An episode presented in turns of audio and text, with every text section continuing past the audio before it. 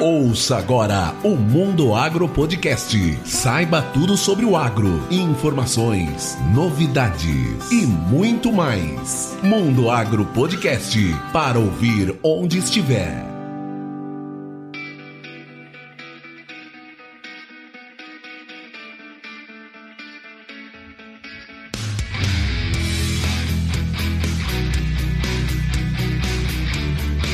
Esse é o Mundo Agro Podcast, o seu podcast sobre o agronegócio. Eu sou o professor Rogério Coimbra e trago para você hoje mais um episódio da série Pratas da Casa. E o tema desse bate-papo é a irrigação. E para falar sobre isso, eu convidei o professor Dr. Kelt Rezende Arantes. Ele é docente no campus de Sinop da UFMT e especialista em sistemas de irrigação e drenagem. Professor Kelt é formado em engenharia agrícola pela Universidade Federal de Lavras, onde também concluiu seu mestrado em irrigação e drenagem. Ele também é doutor pela Exalc USP nessa mesma área. Ele foi professor na Universidade do Estado de Mato Grosso e desde 2008 assumiu as cadeiras de hidráulica, irrigação e drenagem para o curso de agronomia e a cadeira de hidráulica para o curso de engenharia agrícola na UFMT. Ele é vice-coordenador do programa de pós-graduação Lato Senso em Grãos e Sementes do Instituto de Ciências Agrárias e Ambientais aqui da UFMT em Sinop. Bem, antes de chamar o Dr. Kelt, eu quero convidar você que está nos ouvindo para mandar um recado para o Mundo Agro Podcast. Nós queremos ouvir você. Nos mande um áudio pelo Instagram para @mundoagropodcast, dizendo de onde você acompanha o nosso podcast, de qual cidade, estado ou país você está falando. É isso mesmo. Nós temos ouvintes em mais de 20 países espalhados pelo mundo: Japão, México, Portugal, Líbano, Espanha, Estados Unidos, que depois do Brasil é o país que mais tem ouvintes do Mundo Agro Podcast. Além da Rússia, Índia, Alemanha, Dinamarca, Hong Kong, Itália, Nigéria e por aí vai. Então, nós queremos conhecer você. Nos mande uma mensagem de áudio e nós vamos colocar o seu recado nos próximos episódios.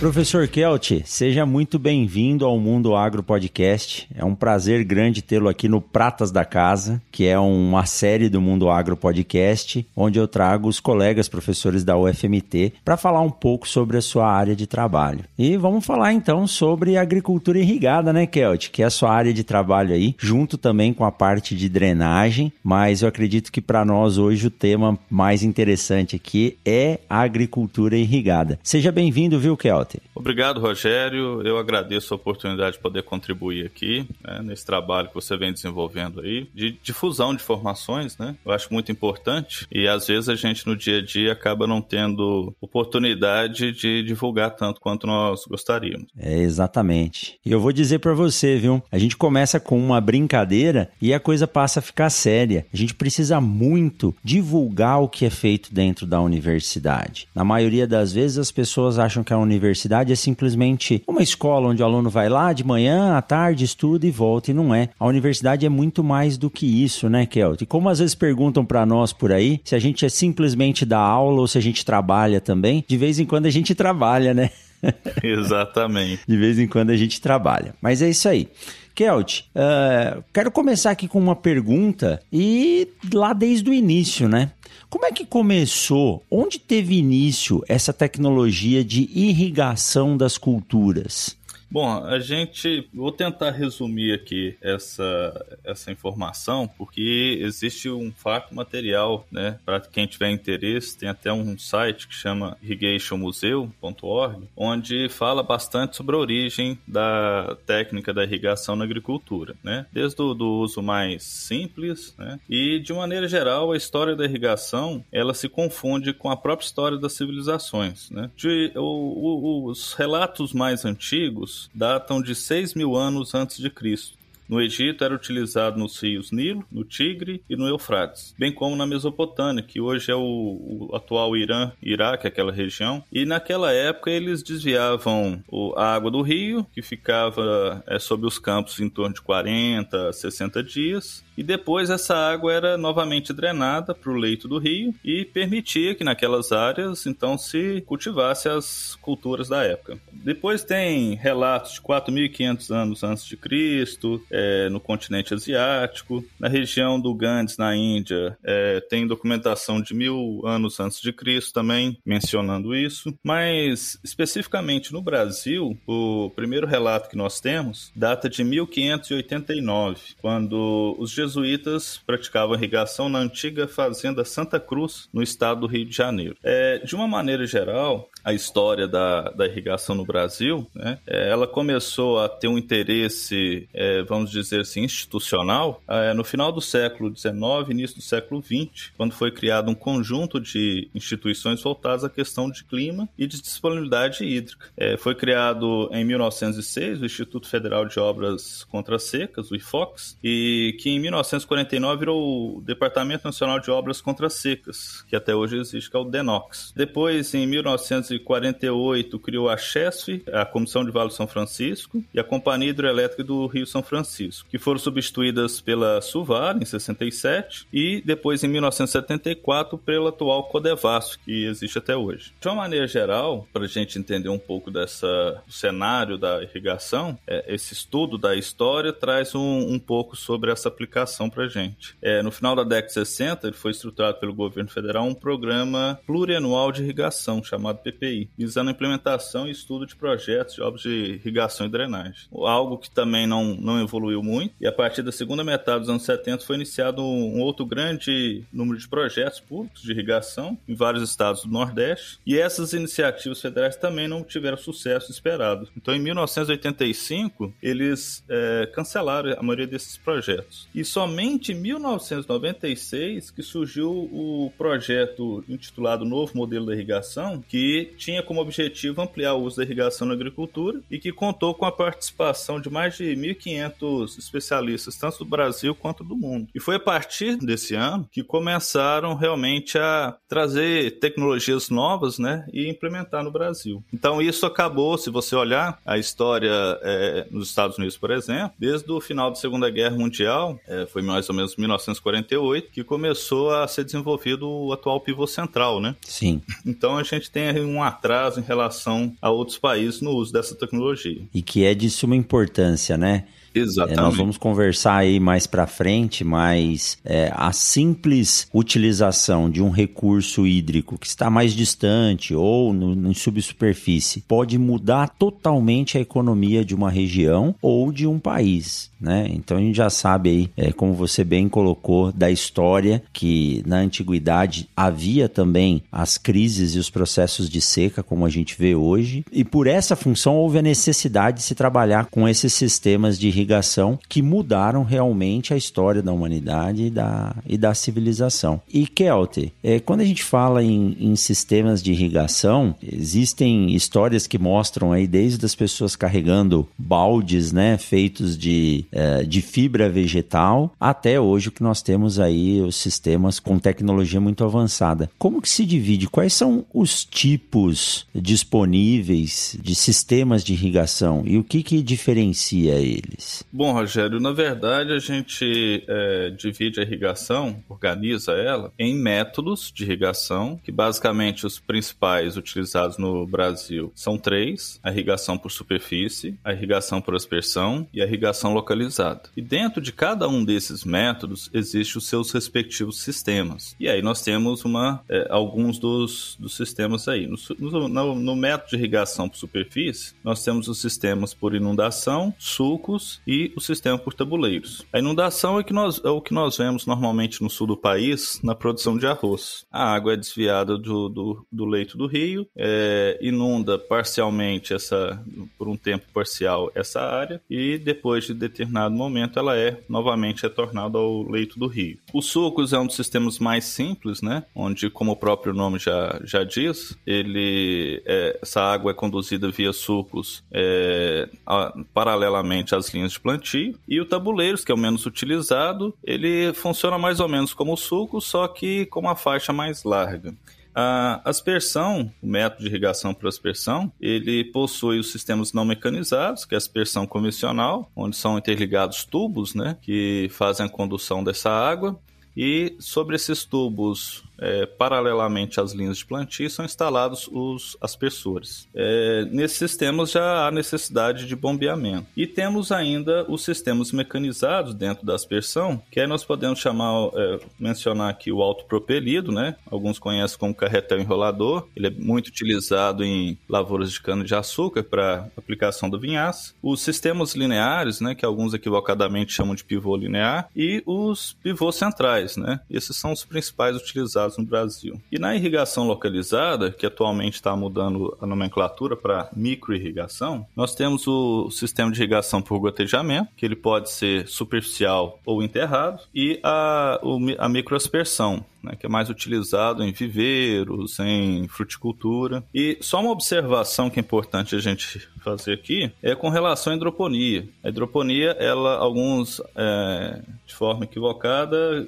classificam ela como um sistema de irrigação. Na verdade, a hidroponia não é um sistema de irrigação, ela é um sistema de produção, né? Então, pois ela trabalha, na verdade, com uma solução nutritiva, né? Então, ela não entraria nessa classificação. A solução é o substrato, né? Na verdade, a, água faz parte do substrato para a planta. Mas é verdade. Eu muitas vezes coloquei o sistema de hidroponia como sistema de irrigação. Boa, boa observação, viu, Kelton?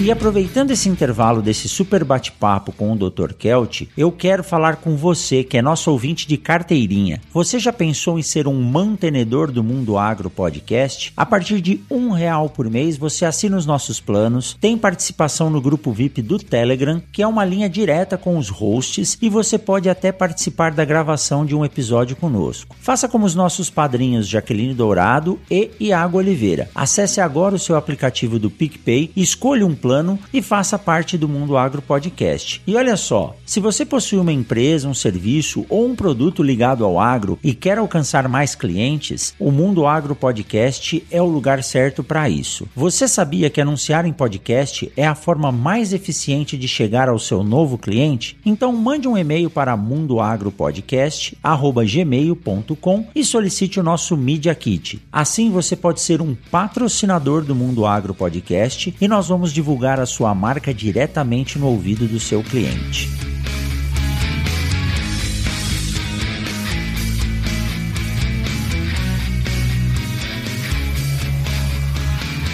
E Kelte, você falando desses sistemas, né, dos tipos de, de classificação, é um aluno aqui da universidade voltou dos Estados Unidos no final do ano passado e ele estava trabalhando com melhoramento de soja. E a área onde eles plantavam soja para fazer o melhoramento era uma área que necessitava de irrigação. E eu me surpreendi ao ver a irrigação por sulco. Então era uma área sistematizada onde eles utilizavam para fazer a multiplicação desses materiais e a irrigação feita em sulcos por superfície superfície. Eu achei muito interessante. Pô, hoje a gente está acostumado a ver soja plantada é, sob pivô central e lá eles utilizando um sistema de sulcos, né? A água passando pela superfície. Talvez seja a forma mais fácil ou mais prática de trabalhar lá né? É, na verdade, a, a, irrigação por sulcos, ela traz uma, um menor investimento em equipamento, né? O custo fixo, se você pensar em tubulação, e uma, apesar dela trazer uma menor eficiência também, é uma alternativa,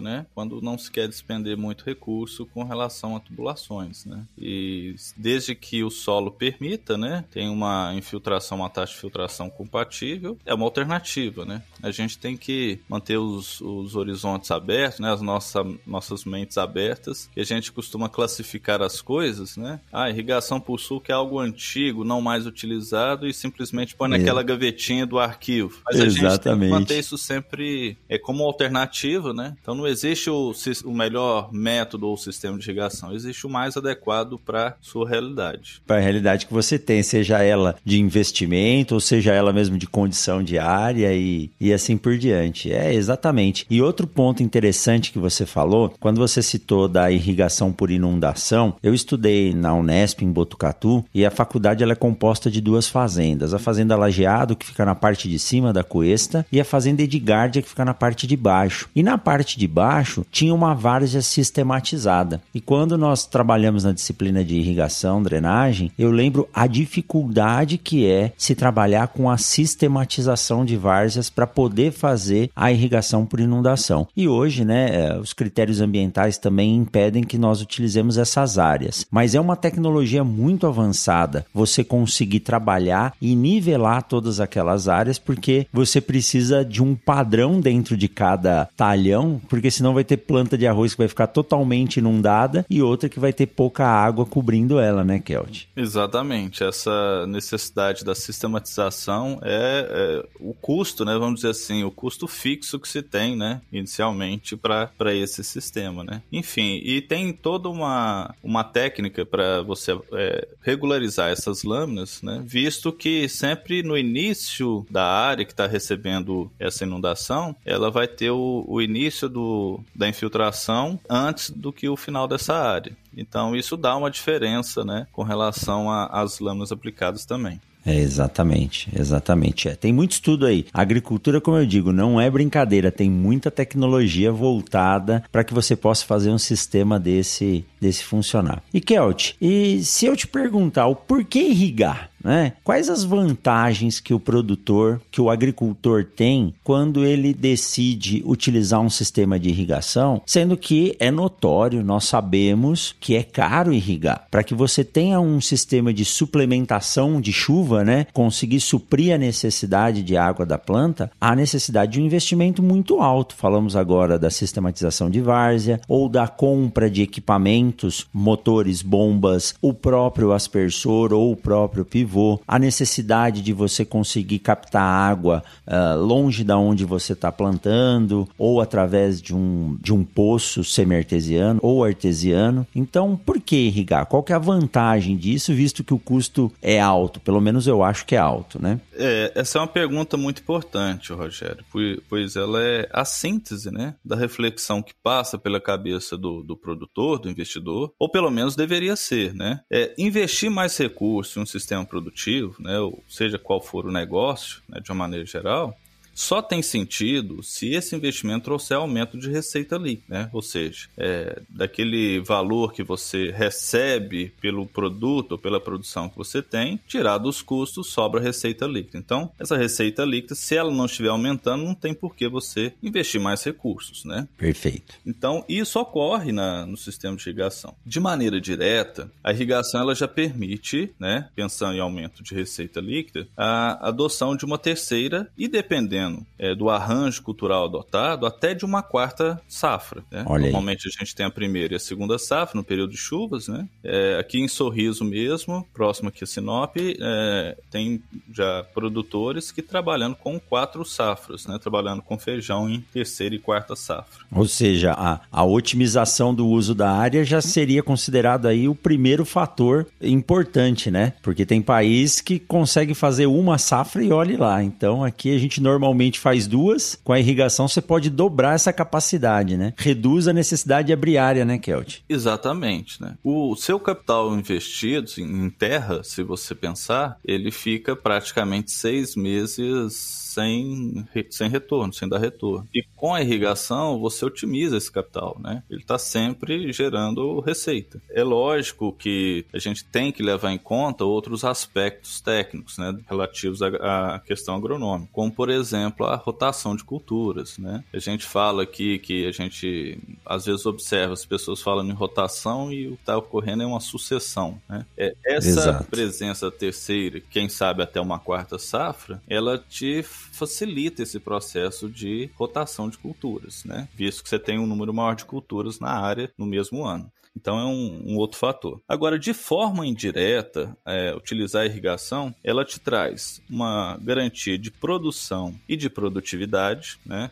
É, um ano, por exemplo, que você não tem aquele regime de chuvas, aquela lâmina total é, satisfatória, você vai poder complementar né, com a irrigação. Isso garante a sua produtividade. Então, a produtividade planejada ela consegue ser atingida. Com relação à produção, em caso de ocorrência de um veranico, né, que poderia gerar perda de toda, todo o material semeado, isso não vai ocorrer também. Então, você tem uma garantia de produção. E normalmente isso funciona como um seguro safra. Se a gente fizer um paralelo, né? O que a gente vê com relação às chuvas, ele funciona como um seguro safra. Ele permite, além disso, né, a adoção da irrigação, o cumprimento da programação de semeadura realizada, ou seja, eu não vou ter atrasos é, naquela programação de semeadura. É isso que permite a pessoa fazer até quatro safras no ano e não preciso então esperar as primeiras chuvas para iniciar a semeadura e nem tão pouco me preocupar se vai ter veranicos logo depois da semeadura. A única preocupação que eu vou ter em relação ao clima é com relação às janelas de estiagem ali para fazer a colheita, né? Mas em termos de período de semeadura e veranicos, eu já tenho uma garantia com relação ao sistema de irrigação. É, Pode-se produzir ainda nessa terceira safra um produto que normalmente tem um valor é, elevado em função da entre-safra, então isso aumenta a minha receita líquida, tá? E se eu comparar, vamos pegar aí o feijão, às vezes você pega um feijão do período de safra, ele tem uma cotação mais baixa às vezes que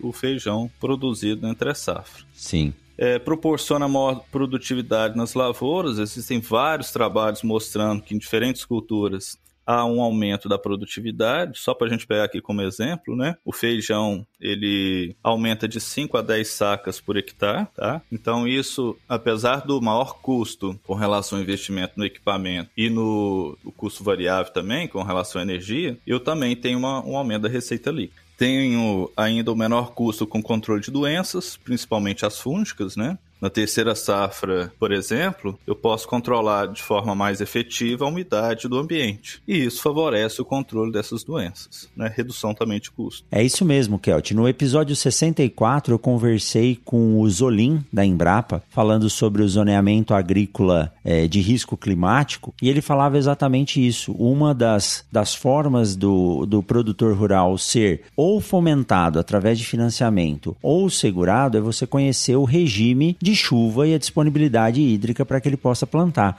Então, se ele tiver um sistema de irrigação, ele amplia essa possibilidade, né? Tanto reduz o valor do seguro que ele vai pagar, porque ele tem à disposição a água, quanto aumenta a capacidade dele de fomento para financiamento da safra. Então, você citou aí vários, vários fatores, né? A otimização da área, o melhor controle de pragas e doenças, uh, você conseguir ter um produto disponível disponível na época em que poucas pessoas têm, então você tem um, um maior valor agregado e fora a segurança de ter água disponível contra qualquer intempérie que possa ocorrer aí por falta de água, né?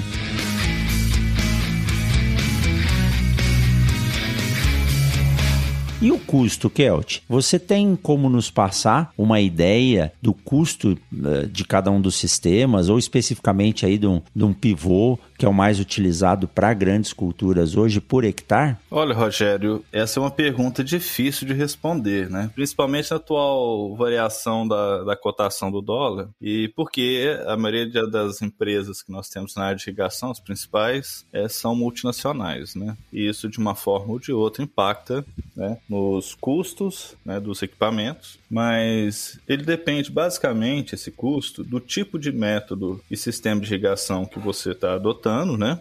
Mas só para a gente ter uma ideia, eu vou citar dados aqui antes dessa variação mais significativa do dólar, que são dados aqui de, do início de 2019, em conversa é, direta com quem fez o investimento. E aqui para a região de Sinop, é, o custo girava para o pivô central é, início de 2019, em 10 mil reais por hectare. O gotejamento enterrado, que é uma outra alternativa de sistemas de irrigação para culturas anuais aqui para essa região, ele nessa mesma data girava em torno de 20 mil reais por hectare. Então, mas esse custo ele é influenciado, né? Tanto a parte do custo fixo quanto do variável pela topografia, porque se eu tenho um desnível maior é, dentro da minha área, eu preciso de mais potência na minha bomba. Sim. Então isso aumenta o tamanho, o custo da bomba de aquisição e o custeio, né? É, o custo variável que é a energia que vai gastar. É, o método de sistema dotado, né? Então, isso também vai variar a perda de, de carga, né? E, consequentemente, a pressão que a bomba vai ter que fornecer. O nível de automação, isso também influencia na precisão do sistema de irrigação e, consequentemente, no custo de energia, bem como na aquisição dos equipamentos para automação do sistema. E o tipo de fonte de energia, né? Atualmente, nós vemos aí a geração né, própria de energia através do sistema fotovoltaico. Algumas propriedades já têm optado por isso para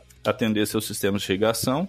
Então, isso também vai trazer uma diferença em relação ao custo fixo e custo variável. Então, essa questão de custo tem que ser muito bem analisada para você decidir qual os métodos e sistema que você vai utilizar, fonte de energia, né? Porque isso vai influenciar diretamente no seu custo final. Exato. Você citou duas coisas muito importantes, Kelt. É, antes de falar delas, eu quero perguntar para você um, um ponto. Bom, você disse aí, vamos falar do sistema é, de irrigação por pivô central, né? Que é o que nós mais conhecemos aqui para as áreas de feijão, milho, soja, algodão e assim por diante. Embora o algodão aí tenha uma perspectiva boa dessa do sistema de irrigação em subsuperfície. Mas um pivô central ele tem em média quantos hectares, né? A gente sabe que tem uma variação grande, mas em média um pivô ou que tem maior uso aqui na região, quantos hectares ele irriga?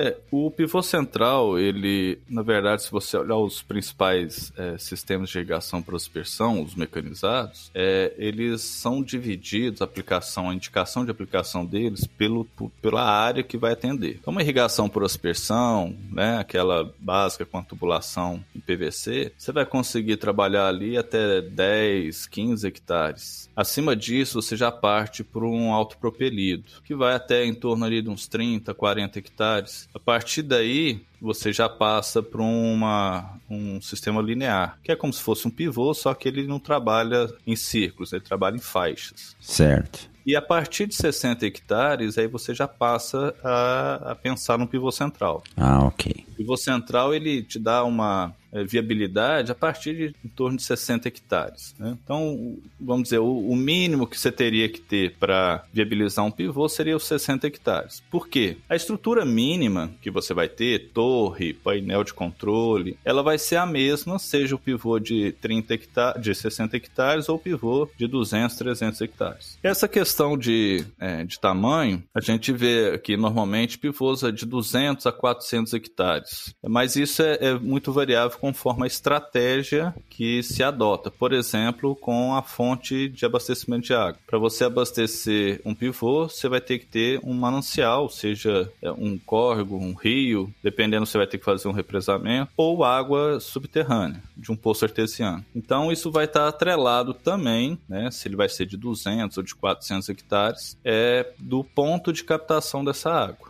Perfeito. Então, se eu tenho dois pontos de captação na minha propriedade, é, às vezes é mais interessante você dividir em dois pivôs, porque talvez você não consiga outorga é, de um único manancial para atender toda a área. Então, você divide isso e consegue uma estratégia. Por isso que é tão importante uma análise de um profissional qualificado para ele achar a solução mais é, viável que te proporcionará maior rentabilidade, tá?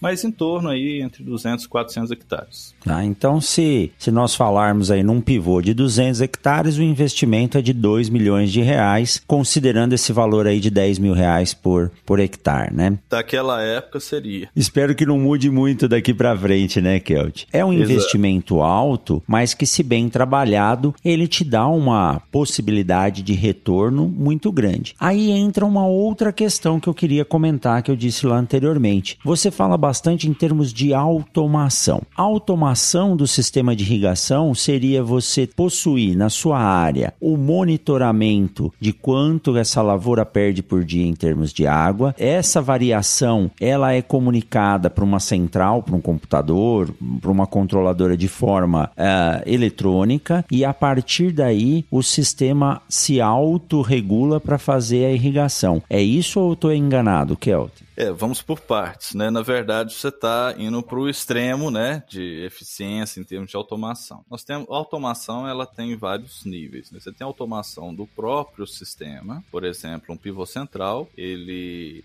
ele aciona, né? Você faz o acionamento dele, ele percorre toda a, água, a área aplicando a água, a lâmina desejada, e ao final ele desliga. Então isso é uma automação, né? Ele faz esse, esse desacionamento automaticamente. Agora, isso é no funcionamento do, do pivô. Então você pode ter sistemas que monitoram é, obstáculos, né? Nós temos já é, sistemas que fazem isso é, para que não ocorra acidente no trajeto pivô. Agora, outra coisa é automação no nível de manejo da irrigação, ou seja, a definição da lâmina que será aplicada. Então eu posso, eu vou aplicar a lâmina conforme a demanda né, que teve de evapotranspiração, ou seja, quanto que consumiu de água daquele solo para que sobre a água adequadamente para minha cultura. Então, esse processo de manejo da irrigação ele pode ocorrer basicamente de três formas: via planta, monitorando a planta, via solo, monitorando a quantidade é, de água no solo, bem como a força com que essa água está retida no solo, e via clima. Então, monitorando os dados climáticos, eu faço uma estimativa da evapotranspiração que ocorreu, ou seja, do consumo de água pela lavoura. É, basicamente, os dois últimos, né, via solo e via clima, são os mais utilizados. E às vezes até em, de forma conjunta. Então, esse sistema de automação para esse monitoramento, ele traz muitas vantagens, né? Esse monitoramento do solo, esse monitoramento do manejo da irrigação. Então, existem hoje várias ferramentas, né, para que seja realizado esse monitoramento e a tomada de decisão. Você pode fazer esse monitoramento de forma automática e a determinação da lâmina ser aplicada ser realizada pelo profissional que vai acionar o pivô, ou você pode é, acoplar todo o sistema. Hoje os principais é, é, as principais empresas que comercializam pivô têm isso no seu portfólio, né? então basta que você é, verifique a viabilidade de aplicação disso no seu negócio. Então tem como você fazer esse processo de automação de monitoramento do, da, da água no solo, né? É, e acoplar isso ao acionamento pivô, de fazer esse acionamento de forma automatizada. Ou seja, o céu é o limite, né, Kelt? Porque ele pode ter um sistema de geração de energia para suprir a sua necessidade, reduzir o seu, embora o investimento seja alto, mas a longo prazo você reduz o seu, o seu custo. Ele pode ter esse sistema de monitoramento de água no solo, pode ter uma estação meteorológica acoplada ao sistema para melhorar. Então, quer dizer, tecnologia a gente tem, né? O negócio é saber utilizar aquilo que é necessário para que você tenha um retorno financeiro de forma forma econômica. Um ponto muito discutível, e você acabou de falar ele, é o manejo da irrigação. Nós conhecemos a rotina né, de trabalho das propriedades das fazendas e nem sempre nós vemos o sistema de irrigação trabalhando como manejo da irrigação. Você mesmo até comenta quando nós estamos conversando ou viajando por aí que ao invés de irrigar, o produtor está molhando a lavoura. Qual que é a diferença, Kelt, de se irrigar e se molhar a lavoura. Exatamente, Rogério. É, esse é um ponto é, muito importante. É, eu trabalho com, com a área de irrigação desde o ano de 2002 e desde aquela época a gente bate sempre na mesma tecla, né? Tem evoluído nos últimos cinco anos aí, eu vi uma evolução significativa com relação aos sistemas de, de manejo de irrigação, principalmente aqui na região, e isso está muito atrelado à possibilidade de automação. Então eu, verifico, eu percebo que quando você automatiza, isso se torna mais aceitável pelo, pelas pessoas envolvidas no sistema produtivo. Por quê? Porque você, eles têm várias atribuições ali, desde a preocupação com a programação de de, plantio, de colheita, enfim. São várias as, as tarefas ali envolvidas. E você colocar mais uma tarefa, que é esse monitoramento, às vezes traz uma dificuldade de logística para o produtor. Mas é importantíssimo né, essa questão do manejo. Por quê? Molhar, você vai aplicar água sem saber o quanto tem no solo de água e o quanto dessa água que tem no solo está realmente disponível para a planta. Então você aplica sem critério, você é, não controla a umidade na, na parte aérea da cultura, isso facilita né, a propagação de doenças fúngicas. Mas o principal, você está tendo um gasto, é, querendo atingir uma boa produtividade, né? E às vezes você não sabe se está aplicando a mais ou a menos, né? Agora, irrigar e ter um bom manejo de irrigação quer dizer o quê? Você vai fazer esse monitoramento né, do que, que é realmente necessário a ser aplicado e vai aplicar somente aquele valor. Né? Então, você vai ter o custo mínimo necessário para atingir aquele objetivo traçado. Sem isso, você está simplesmente é, jogando recurso fora. A loteria, né? Exatamente. Eu digo é, para os meus alunos, né, principalmente da área de agronomia, é, você não vê um agrônomo jogar, né, pelo menos não deveria ver, um agrônomo jogar adubação em excesso, né, e nem fazer uma adubação né, com deficiência. Então, a mesma coisa acontece com a água. Você não vai colocar excesso de água, né, porque é dinheiro que você está jogando fora, e ao mesmo tempo você não, não. Se você quer atingir a produção e produtividade, conforme um planejamento, você tem que aplicar aquele valor necessário. Então, tudo isso está amarrado no projeto. É o que eu digo. É, tem duas coisas que são fundamentais para o sucesso, é tanto na vida pessoal quanto no, no negócio, né, no, no, no, sistema produtivo. É, primeiro, planejamento né, e objetivo. Então, sem planejamento e sem ter um objetivo traçado, você não tem como obter sucesso. Então, quando você fala, a gente fala em planejamento, é, eu não quero exatamente atingir a máxima produtividade de uma cultura. Talvez atingir a máxima produtividade numa cultura não reflita em máxima receita líquida. Né? Então a gente vê às vezes assim uma pessoa querendo, é, pensando em produzir o máximo né, daquela cultura e nem sempre isso vai trazer o retorno desejado. O que a gente quer é a máxima receita líquida. Então isso envolve esse planejamento, esse é o objetivo. Para atingir isso, máxima receita líquida, eu vou ter um valor de produtividade relacionada com o custo que vai me levar a isso. Então isso é planejamento. Eu preciso fazer o planejamento para atingir esse objetivo. Então tá tudo atrelado, né? É importante que as pessoas da área técnica forneçam as ferramentas, mas quem toma a decisão é o investidor. Quem corre o risco é o investidor. Então o nosso papel, é, nós, dos nossos alunos, dos pesquisadores, é fornecer o ferramental e mostrar para o investidor quais são as possibilidades, né, para que ele tome uma decisão, né, que seja melhor para o seu negócio. A agricultura moderna, ela se baseia muito em você prever e trabalhar com a segurança do, do sistema, seja ele o sistema de irrigação ou o sistema produtivo em si. E nós temos que pensar sempre que ao se implantar uma cultura, você sai com o teto máximo produtivo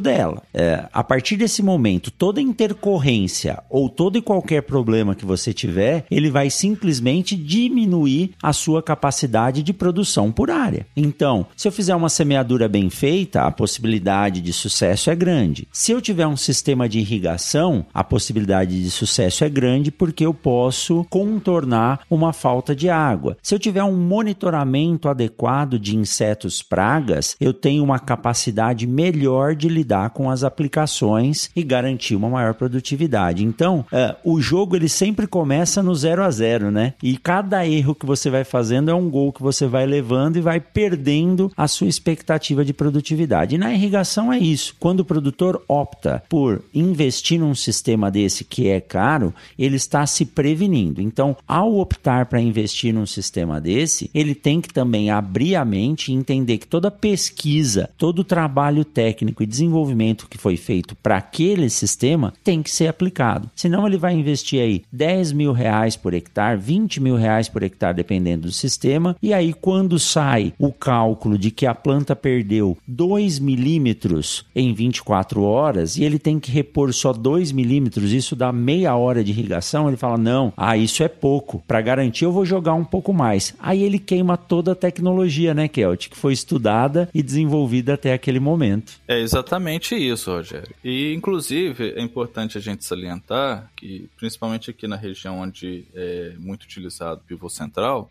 O pivô central ele é um sistema de irrigação que ele tem um tempo programado de fazer o giro. Então, um tempo mínimo que ele vai levar para fazer esse giro e um tempo máximo. Então, é, as manobras, né, as possíveis lâminas, manobras que eu vou ter que fazer, isso tem que vir lá do projeto, lá na, na etapa de projeto. Então, um bom projeto leva a possibilidade de você manobrar esses valores de lâmina, né? Então você ter ferramentas para tomar essas decisões, né? Então, é como eu disse, está tudo é, atrelado. Se você começar certo, você vai ter é, o máximo, né, de, de receita, né? daquele investimento. Né? E principalmente, eu acho que hoje o, a, principal mensagem é o seguinte: foquem bastante no manejo da irrigação. Tenha um manejo eficiente da sua irrigação. Quem for optar pelo sistema de agricultura irrigada, é, gastem tempo, concentrem nisso, porque isso influencia diretamente na sua receita. Tá? Eu acho que a mensagem principal seria essa. Que joia! Muito bom, muito bom.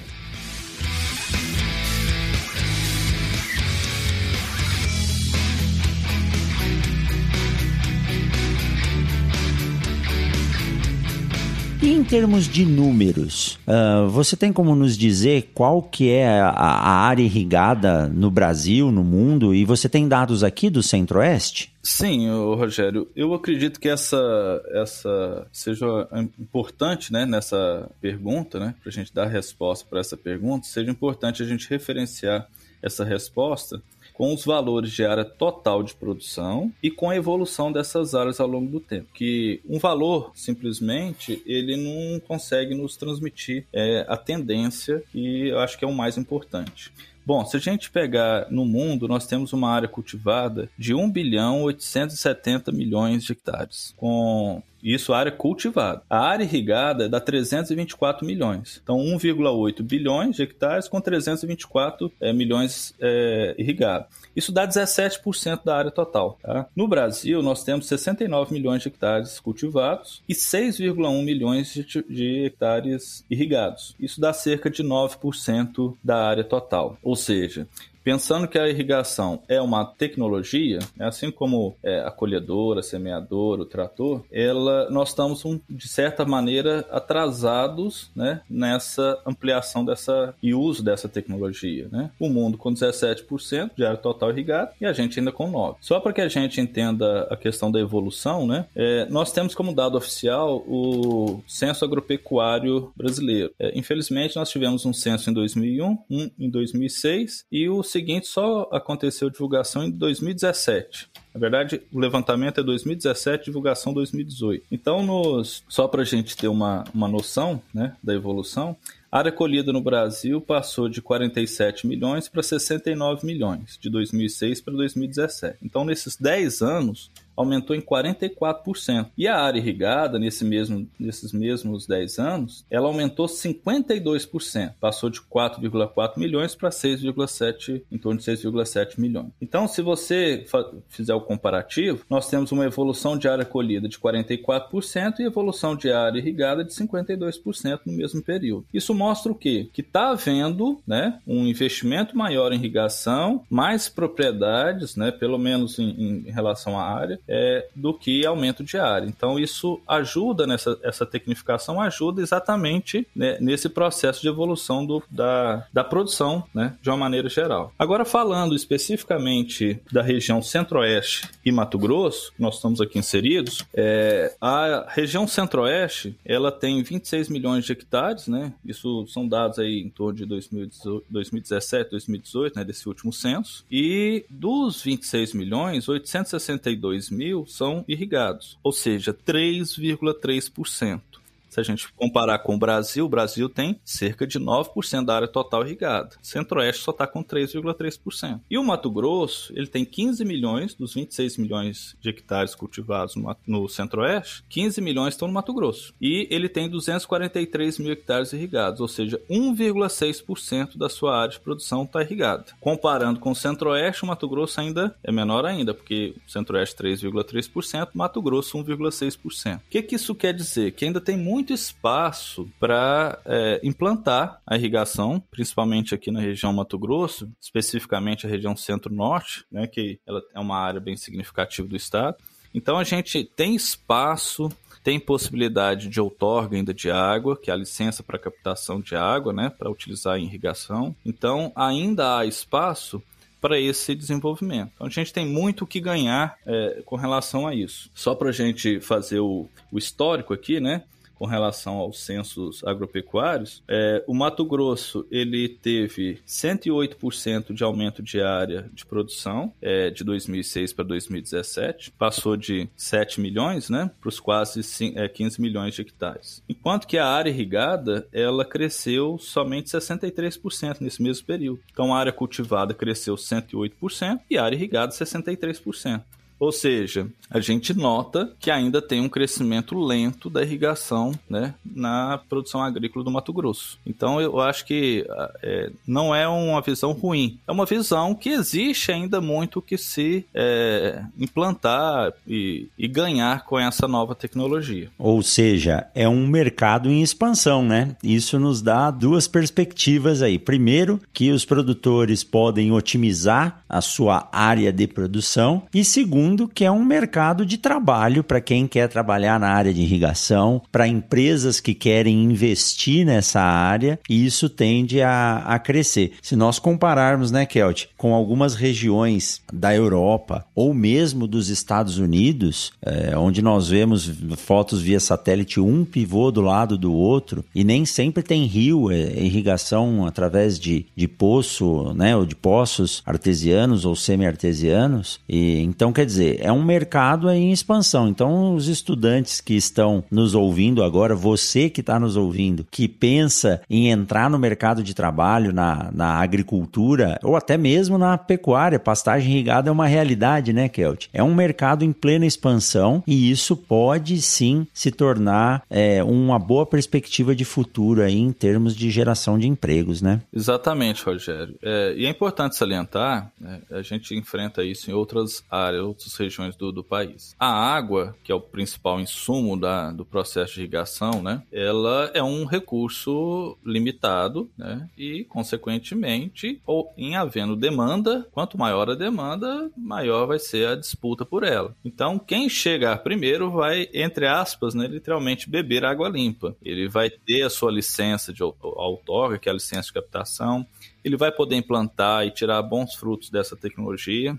Então, como a gente tem essa, esse horizonte, né, esse cenário de, de expandir, que pode expandir, que ainda temos condições né, é, em termos de área, comparando com a região e com o Brasil e mundo, é, fica aí a dica né, para os produtores. Juntando tudo isso que já foi dito com relação às garantias que o sistema de irrigação acaba dando, né, a tranquilidade, os ganhos né, em receita líquida, e mais um horizonte que permite ainda é, licenciamento de novos sistemas de irrigação eu acho que é extremamente é, vantajoso, né? Pelo menos pensar nessas possibilidades, né? De dessa maior tecnificação na propriedade. Perfeito. E é bom citar, como você disse, a outorga do uso da água, né? O credenciamento da área para irrigação é um processo feito de forma muito criteriosa, atendendo toda a legislação ambiental. Então esse processo, ele não é muito demorado, mas ele requer um cuidado específico. Então para quem quer trabalhar trabalhar com irrigação, comece a pensar, faça um projeto adequado, busque uma empresa que uh, trabalhe em torno desse processo de outorga de uso da água, porque daqui para frente vai ficar mais difícil você conseguir, mas a possibilidade de uso disso e a necessidade para o futuro é cada vez mais importante. Então, Kelt, a sua expectativa aí para o futuro da agricultura irrigada é boa, né? Sim, Rogério, eu acredito que nós estamos num, num período, né? É, nós teremos um aumento de área irrigada, principalmente falando aqui da, da região, né? Região centro-norte do Mato Grosso. Porém, eu acredito também né, que vai haver ainda uma evolução tecnológica. Né? Não, não exatamente do desenvolvimento da tecnologia, mas da aplicação da tecnologia já existente. Estamos num período de expansão, principalmente de pivôs centrais. Mas eu acredito que a tendência no futuro é a gente trabalhar com sistemas mais eficientes. O pivô central hoje ele dá uma eficiência em torno de 65% a 80%, né? ou seja, a cada 10 litros de água que você utiliza, de 6,5 a 8, né, vai efetivamente chegar para a sua cultura. E enquanto nós temos outros sistemas, como o caso do gotejamento enterrado, que ele pode chegar tranquilamente de 90 a 95% de eficiência, ou seja, de cada 10 litros de água que você aplica, 9 a 9,5 vão efetivamente ficar disponíveis para a cultura. O que, que significa? Significa que eu vou conseguir fazer mais com menos água. Então, se eu tenho um outorga de um valor X, eu tendo um sistema mais eficiente, eu vou conseguir com essa outorga irrigar mais área, ter mais receita líquida, sem ter que captar mais água, né? Porque a, a outorga ela é limitada à capacidade do sistema. Os órgãos de, de, de controle, né? É, o órgão de controle ambiental é, dos estados, eles são muito eficientes nisso, são muito conscientes, têm legislação é, compatível, né? E então eles é, limitam isso de forma que haja sustentabilidade, não só ambiental, mas econômica, né? Ter a capacidade de um sistema, de um manancial esgotada, não significa só o impacto ambiental. É, exato. Significa o seu investimento também Sim. ser perdido, porque se você não tem água, você não tem né, a irrigação. Então isso vem atrelado nesse processo. Então é a minha minha visão que eu tenho é essa: aumento de área e principalmente para um futuro é, de médio e longo prazo uma opção por sistemas mais eficientes. Mas repito, o, o pivô ainda é o, o, sistema mais é, comercializado e implantado aqui na, na região. Melhor custo-benefício, você poderia dizer hoje. É, eu acredito que hoje ele é o mais trabalhado aqui na região. É, acredito que a agricultura ele é, é um negócio que possui risco inerente à atividade. Né? Exato. Né? Oh. e dentro, dentro, das atividades produtivas, ela né, tem bastante risco. Riscos relacionados à falta de chuva, ao excesso de chuva, ocorrência de pragas, de doenças, né? Qualidade das sementes, né? O professor Rogério é, bate muito em cima dessa tecla a eficiência dos defensivos, né? Enfim, são vários os riscos. Mas em contrapartida, isso não, a gente não deixa, não é para desanimar, né? As pessoas que trabalham na área. Eu acredito que em contrapartida, é, a tecnologia, principalmente os profissionais qualificados, né? Agrônomos, engenheiros agrícolas, técnicos, enfim, é, possam, é, eles, com esses profissionais, a gente vai escolher e utilizar de forma adequada essas tecnologias. Então, desde a escolha da que é mais adequada até a sua correta utilização o que traz os verdadeiros benefícios, né? A gente vai, a gente reduz significativamente esses riscos, permitindo que essa sagrada missão de produzir, né, ela gere riquezas, empregos e desenvolvimento para o nosso país, né? Eu acho que o segredo está aí. Esse, essa é a visão que eu tenho da agricultura como um todo e principalmente da agricultura irrigada. Perfeito, é isso aí mesmo. E a pesquisa, né, Kelt? A ciência, a tecnologia, a pesquisa, o desenvolvimento, eles trabalham todos os dias visando a melhoria da qualidade de vida do produtor em termos de produção, e isso se reflete na melhoria da qualidade de vida do cidadão, de quem vive no campo ou também de quem vive na cidade. Então é para isso que a gente está aí fazendo o nosso trabalho, ensinando, né, ou pelo menos tentando ensinar esses jovens que vêm até nós na universidade, desenvolvendo as pesquisas e melhorar a qualidade do que é feito no nosso país. Kelt, muito obrigado mesmo pelo conjunto de informações que você trouxe, pela riqueza das informações que você trouxe. E eu gostaria de pedir para você deixar um contato. Quem se interessou pelo assunto irrigação e drenagem, quiser consultar você, quiser uma orientação ou uma consultoria mesmo para implementação na sua propriedade em termos de uh, irrigação, dos sistemas que nós discutimos, como que eles podem entrar em contato com você? Bom, o, o meu contato é, pode, pode entrar em contato pelo meu e-mail institucional, é kelte.ufmt.br. É, tem um segundo e-mail também, é keltearantes.gmail.com e estou à disposição né, é, para qualquer, qualquer esclarecimento. Venham agradecer você mais uma vez, né, por essa oportunidade de difundir um pouco do, do trabalho da área que a gente trabalha, né, desmistificar um pouco é, algum, a visão de algumas pessoas, né, e tentar, né, difundir o máximo que a gente puder um pouco daquilo que a gente faz dentro da universidade, né, levar essas informações é, para que sejam aplicadas, né, para que sejam é, realmente úteis para a sociedade. Acho que esse é o nosso papel, né, como educadores, como formadores de profissionais, enfim, Então é só agradecer a você essa oportunidade. Para você que está nos ouvindo, esse é o quadro Pratas da Casa, onde eu trago alguns colegas aqui da UFMT e também professores de outras instituições para trazer a realidade do que é feito na universidade. Olha que papo bacana, o professor Kelt trouxe muita informação acerca dos sistemas de irrigação. Futuramente ele vai voltar para falar de forma independente de cada um dos sistemas. Tem muita coisa interessante aí. A cultura do algodão